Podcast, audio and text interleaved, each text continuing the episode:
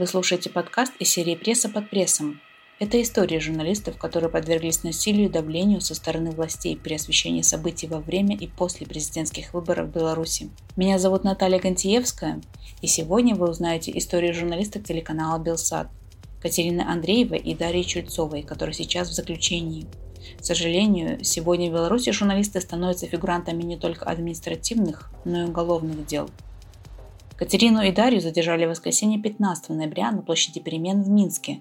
Они вели стрим с места событий. Сначала журналисток обвинили в участии в несанкционированном массовом мероприятии неподчинении милиции и арестовали на 7 суток. Но из тюрьмы они так и не вышли. Административное дело сменилось уголовным. Им придавили обвинения за якобы организацию и подготовку действий, грубо нарушающих общественный порядок. На момент записи этого подкаста журналистки находятся в СИЗО в Жодино. Мы поговорили про них с Дмитрием Егоровым, их коллегой и редактором, который также отвечает на телеканале за работу с кадрами. На самом деле для нас э, это стало, это, это было не, неожиданной ситуацией, начиная с момента, когда стало известно, что им дали 7 суток. А, потому что мы рассчитывали, что или, или будет штраф, или, или уже появится 15, но дали вот такое вот странное, странное э, решение 7 суток после которого стало известно, что э, Катя и э, Даша становятся фигурантками уголовного дела.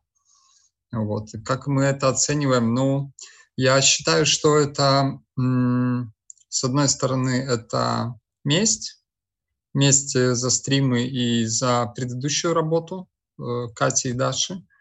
А с другой стороны, это также это политика запугивания и устрашения журналистов э, не только Белсата, но и всех вообще, в принципе, кто готов давать э, независимую информацию в Беларуси.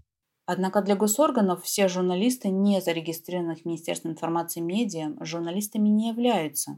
При этом это не мешает никому, я имею в виду суды, штрафовать нас э, несколько лет подряд за изготовления материалов СМИ, хотя мы вроде бы как бы и не журналисты, получается. Так, так мы журналисты или не журналисты? Определитесь, пожалуйста. А, вот. Ну да, Белсат работает нелегально в Беларуси с первого дня своего существования. Это все понимают коллеги, все, кто у нас работает, э, на каким, в каком статусе мы э, работаем на территории Беларуси. Это несет с собой определенные риски, все тоже это знают и понимают, но, к сожалению, я, например, для меня лично это было уголовное дело, это, по-моему, уже очень серьезный перебор. Мы еще э, справляемся со всеми штрафами, так, мы к этому в каком-то смысле даже привыкли. Это такой как бы налог на независимую информацию, так мы это воспринимаем. Э, мы привыкли к тому, что именно нас, белсатовцев, э, задерживают регулярно уже несколько лет, но привыкнуть вот к таким серьезным штукам, как э, уголовное наказание, как а, а, аресты по 15 дней, по 30 дней, когда суммируются вот эти вот сутки, ну, это уже очень серьезный перебор, и это очень, очень опасная ситуация. Было ли опасение, что все может окончиться уголовным делом в отношении Екатерины Дарьи? Дело в том, что э, перед этим фигурантами э, также э, уголовного дела э, стали другие наши коллеги э, из Белсата. Это Дима Солтан, это Дима Кравчук, Артем Богуславский. А, вот, но их, э, к счастью, мера пресечения э, не такая суровая, их э, не, не поместили в изолятор, они просто отсидели сутки или отделались штрафом. Вот. Ожидали ли мы, что будет продолжение? Ну, в принципе, никто этого не исключал, что будут, будут новые фигуранты уголовных дел среди журналистов, но мы как бы мы до конца надеялись, что не, не будет такой, такой жести, как как тюрьма, как изолятор, как такая вот э, мера содержания. Катерину Андрееву в этом году не раз задерживали во время работы и привлекали к административной ответственности. На журналистку велась охота? Охота велась на всех, кто ведет стримы. Стримы стали вот такой болевой точкой властей. Стримы всячески хотели не допустить. Наши, наши съемочные группы выслеживались, например, еще на этапе, когда собирались подписи или на этапе, когда предвыборные встречи, митинги проходили то, например, в Гродно была такая история, что нас э, выследили, подошли э, милиционеры, сказали, что хоть одна секунда стрима, мы вас э, задерживаем и всю вашу аппаратуру тоже конфискуем. То есть вот такие вещи. И, например, адресное отключение связи мобильной происходило еще тогда, еще до выборов. Например, вот как раз, когда мы планируем какой-то стрим с какой-то встречи, посвященной выборам, Э, внезапно у наших операторов и журналистов перестают работать мобильные телефоны. И интернет, и вообще любая связь. Вот. Если, э, если отвечая на вопрос, была ли охота именно на Катю, так, или именно на Дашу, я считаю, что была охота, и она продолжается именно вот на тех, кто активно вещает, тех, кто делает стримы, тех, кто снимает видео.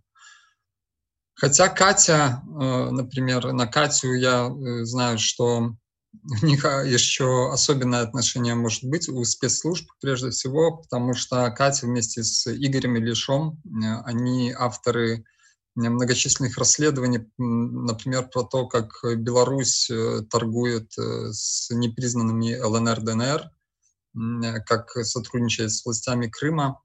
Э, они тоже писали расследование про э, боевиков э, белорусского происхождения, которые воюют на Донбассе или воевали на Донбассе, которые вернулись в Беларусь, и спецслужбы с ними ничего не делают. Вот, я думаю, что это вот еще дополнительный такой момент, который, который, из-за которого Катя Андреева и Игорь Ильяш интересны спецслужбам. И я не исключаю, что Игорь, который сейчас находится на сутках, ему дали 15 суток, а, он тоже может э, быть привлечен к ответственности какой-то уголовной или, или начнутся какие-то допросы, мы совершенно не знаем, что будет дальше. Вы знаете, Катя, э, Катя, Катю всегда интересовали такие хардкорные темы, вот вроде боевиков э, на Донбассе. Она бралась именно за такие вещи, коррупция, они вместе с Игорем разрабатывали их. Ну и Катя также очень э, харизматичная, классная журналистка для стримов. Ей нравится этот драйв, ей нравится делать стримы, снимать стримы. Она э, просто выкладывается на 120% во время такой работы. Видно, что ей такая работа нравится, и у нее получается. И как раз и стримы стали для нее основной работой фактически во время выборов и, пос и после. Это то, чем она занималась вот последние месяцы больше всего. Вот. А, мы также мы при этом надеялись, что э, Катя вернется и к таким материалам, как расследование, к таким вещам тоже. Таких журналистов э, очень мало, которые за, это, за такие штуки берутся. Вот. Но пока что приоритетом были именно стримы, именно выход в эфир вживую. Кроме давления властей, э, я знаю про факты, как ей угрожали в социальных сетях. И это, это был как бы такой фидбэк на ее расследование, ее и Игоря вот насчет боевиков на Донбассе, да, потому что оттуда это шло, а, оттуда ноги росли. Вот, в общем-то, вот, вот, вот так выглядела ее работа, но сказать, что это как-то ей э, сильно мешало, ну, трудно, потому что мы с ней серьезно говорили на эту тему, и она говорила, что я понимаю, что они просто хотят меня выбить из колеи, они мне специально угрожают, они хотят меня напугать, но у них ничего не получится. Вот. И она это как бы э, не, не принимала близко к сердцу, э, хотя угрозы были довольно такие э, страшные и серьезные, учитывая, что их писали люди, которые, возможно, действительно имели боевой опыт э, на Донбассе, да, и вот им Кате не понравилось тем, что она про них написала. Вот. Какие еще сложности, трудности? Ну, понимаете, есть э, задержание, штрафы, суды, повестки постоянные, э, какие-то звонки милиционеров, что нужно явиться по повестке, что хотят поговорить. Это все занимало очень много энергии. Ну и кроме того, э, ты постоянно понимаешь, что у тебя могут изъять телефон, э, ну, твой личный. А у тебя могут изъять технику или у твоего оператора ну, которая тоже стоит денег. И более того, когда ты выходишь на стрим, и это же не, не, не последний стрим в твоей жизни, да, ты понимаешь, что если тебя задержат, э, тебя могут бросить за решетку на несколько дней, тебя могут оштрафовать, э, технику могут забрать, и а без техники, например, твой коллега, твой напарник, твой оператор, ну, фактически остается без э, инструмента для, э, для зарабатывания на жизнь, для самореализации. Э, камеры и эти штуки, которые помогают передавать сигнал, МВП — это очень дорогое оборудование, их не просто э, купить или ввести в Беларусь. Вот. И это тоже такой очень серьезный удар по, по журналистам, и всегда держишь как-то так в голове, что лучше не попадаться, да, может, тебя выпустят, э, там, проверят документы, выпишут повестку и дадут штраф, но всегда есть риск такой, что, что останемся без техники и фактически без работы. И также уменьшится, уменьшится возможности телевидения делать какие-то вещи, там, снимать сюжеты, репортажи, делать стримы. Дарья Чульцова. Какие материалы делала журналистка? Впервые ли оказалась в такой ситуации? Ну, она, она впервые оказалась э, в таком статусе, э, связанном с уголовным делом, но не впервые в, в руках милиции. Ее задерживали также, как журналистку, э, как оператора. Даша интересный человек, интересная коллега, в том смысле мы ее очень ценим. Она универсал. Дело в том, что она раньше работала в Могилеве, и работала как э, журналист э, с напарником-оператором. А вот. Потом а, она решила переехать в Минск, и э, это было где-то, где-то, когда это было, наверное, в сентябре. Вот. Она мне написала, что хочет переехать в Минск, что в Минске больше работы, интереснее, и, и она бы хотела еще попробовать себя в качестве оператора. Вот. Э, и я тогда спросила, Даша, а ты умеешь как камеру держать в руках? У тебя есть какой-то опыт? И оказалось, что умеет, что она не просто ездила на снимки в Могилеве, она еще вместе с оператором как-то там спрашивала, как вот это сделать, брала камеру в руки, сама снимала что-то, вот, потом сама снимала сюжеты. То есть это такой универсал, так, э, и э, у Даши, я уверен, очень большое будущее именно как э, тележурналиста, потому что если человек умеет и понимает, как снимать сюжет, как снимать репортажи, то он э, как бы он, он, он, он сразу на полглавы выше коллег, которые только, только журналисты, которые не, не знакомы с операторским делом. Вот, и это очень круто. Э, Даша проработала вот э, с сентября, по-моему, могу ошибаться, э, с месяца, ну, по-моему, с сентября где-то в Минске. И она там же в Минске, она и как оператор, и как журналист, в зависимости от того, какие были потребности у редакции и какие были у нее предложения. То есть если она предлагала какую-то тему реализовать как журналистка, мы, конечно, соглашались, и, и она работала как журналист. Вот. Но в тот день э, она как раз пошла на стрим как оператор. Даша, э, когда она работала в Могилеве, она специализировалась, ну, если можно так сказать, на общественно-политических штуках, э, на социалке. То есть это не были э, такие, скажем, паркетные материалы про э, выставку, что открылась где-то выставка, да, при всем уважении. Она, она вот работала с людьми, она работала с э, проблемами людей, и то же самое, в принципе, и в Минске. Вот. Но только в Минске она еще попробовала себя в новом амплуа как оператор. Э, именно в Минске начались такие более серьезные. Я не припомню, не помню, задерживали ли ее в Могилеве или нет. Возможно, нет. Возможно, только повестки приходили по 22.9, наш любимый э, самый артикул в административном кодексе.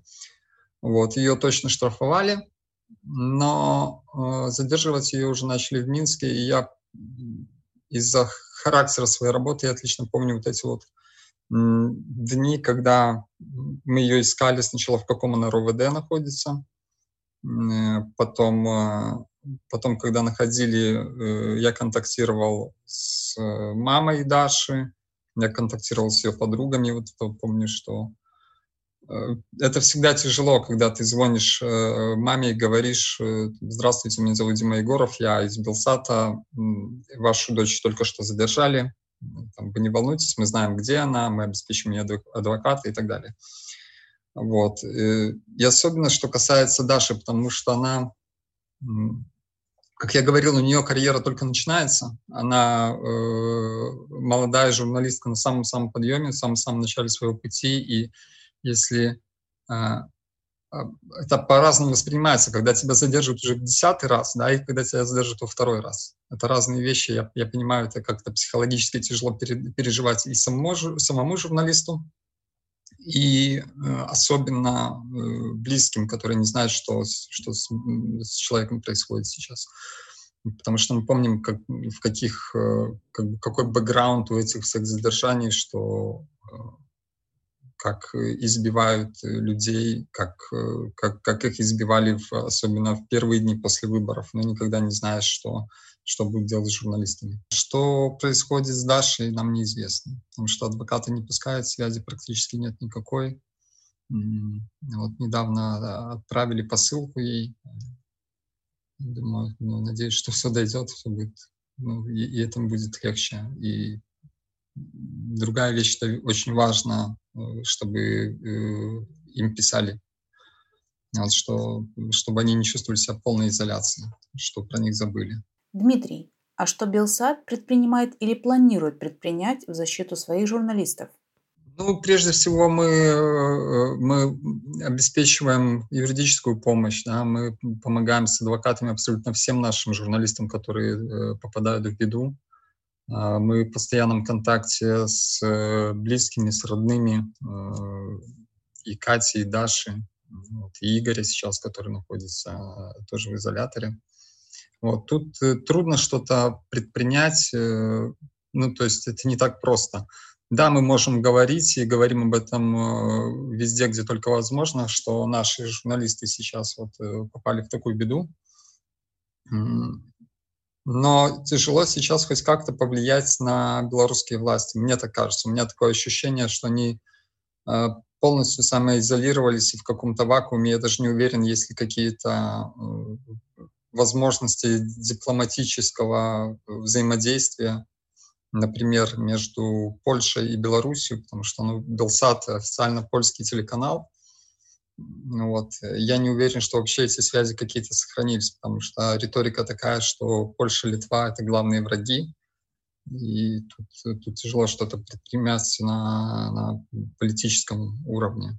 Вот. Но нам помогают также наши коллеги из других медиа, Э, большая заинтересованность. Э, вот, э, я рассказываю им истории не только я, про то, как мы работаем и как, и как в такой ситуации оказалась вообще вся белорусская журналистика. Есть коллеги, которые, несмотря ни на что, они готовы выходить. И вот прямо вот сегодня, сейчас, когда мы с вами разговариваем, сейчас готовится выпуск новостей очередной люди снимают сюжеты, а ты никогда не знаешь, когда тебя задержат. Тебя могут задержать на стриме, тебя могут задержать, когда ты будешь писать э, интервью про что-то вообще не политическое. Вот. Но при этом а, мои коллеги находят в себе силы, и я вот сейчас в Минске встречался с несколькими людьми, и, и я на самом деле восхищен тем, ну, вот такой твердостью и смелостью коллег, да? потому что немного, понимаете, немного искривляется, я уже тут немного, я уже про себя буду говорить, потому что немного искривляется восприятие. Я большую часть времени э, нахожусь в Варшаве, и туда, в Варшаву, долетает в основном такая информация, вот там задержали, там избили, там осудили и так далее, полный жесть и трешак каждый день такой информации море, и э, кажется, что работать тут в принципе невозможно. Но тут я, когда приезжаю, встречаюсь э, с моими коллегами, то вижу, что на самом деле потенциал очень, очень велик, и многих даже это, вот это вот преследование, оно скорее укрепило в том, что то, чем они занимаются, журналистская профессия, да, э, несение правды, независимой информации — это то, что нельзя сегодня бросать. Нельзя просто так э, взять и залечь на дно, ну, ну, потому что тогда это все перечеркнет предыдущие твои годы работы. Я бы хотел добавить такую вещь, такое наблюдение, что ну, я, как, как я говорил, Белсат работает нелегально с 2008 года, с первого дня эфира. Нас преследует, бывает больше, бывает меньше. Но, по-моему, только теперь стало абсолютно ясно для всех коллег, э, что аресты журналистов, аресты, например, белсатовцев и аресты там, э, ребят с Тутбая — это не проблема Белсата и не проблема Тутбая. Это проблема нас всех. Да, сегодня, сегодня Катя, завтра будет кто-то другой вообще не связанный с Белсатом. Сегодня э, Белсатову в очередной раз отказали в аккредитации, на следующий день, условно говоря, на следующий день э, начинается кампания по нормализации ситуации с аккредитациями, их забирают вообще у всех. Нам очень важно реагировать э, на самые, самые малейшие вот такие э, случаи преследования журналистов. Нельзя оставлять без внимания, кто бы это ни был, даже если это Белсад, который по умолчанию работает нелегально, да, их преследуют, что может со временем казаться, что ну, это нормальное дело, что вы хотели, ребята, вы же работаете нелегально. Да, но на самом деле это наступление на всех журналистов. Сегодня Белсад, завтра другое медиа. И, и это просто неизбежно. Они, э, власти Беларуси, спецслужбы, они остановится только когда почувствуют какой-то отпор, какую-то солидарность. Если мы будем дальше как бы вот прогибаться, угибаться, отступать, они будут дальше наступать. Вот, как бы у меня такое видение и такая логика. Mm-hmm. Вот. Ну, в принципе, я, я не рад, что вся эта ситуация с, случилась, но я рад, что это, э, что реакция на такое особенное, особенное давление на СМИ, она вот такая, что мы солидаризуемся еще в большей степени. Вы слушали подкаст пресс-клуба из серии «Пресса под прессом». Мы надеемся записать еще один подкаст с героинями этой истории Екатериной Андреевой и Дарьей Чульцовой. И пока белорусских журналистов продолжают преследовать за то, что они делают свою работу, мы продолжаем собирать свидетельства.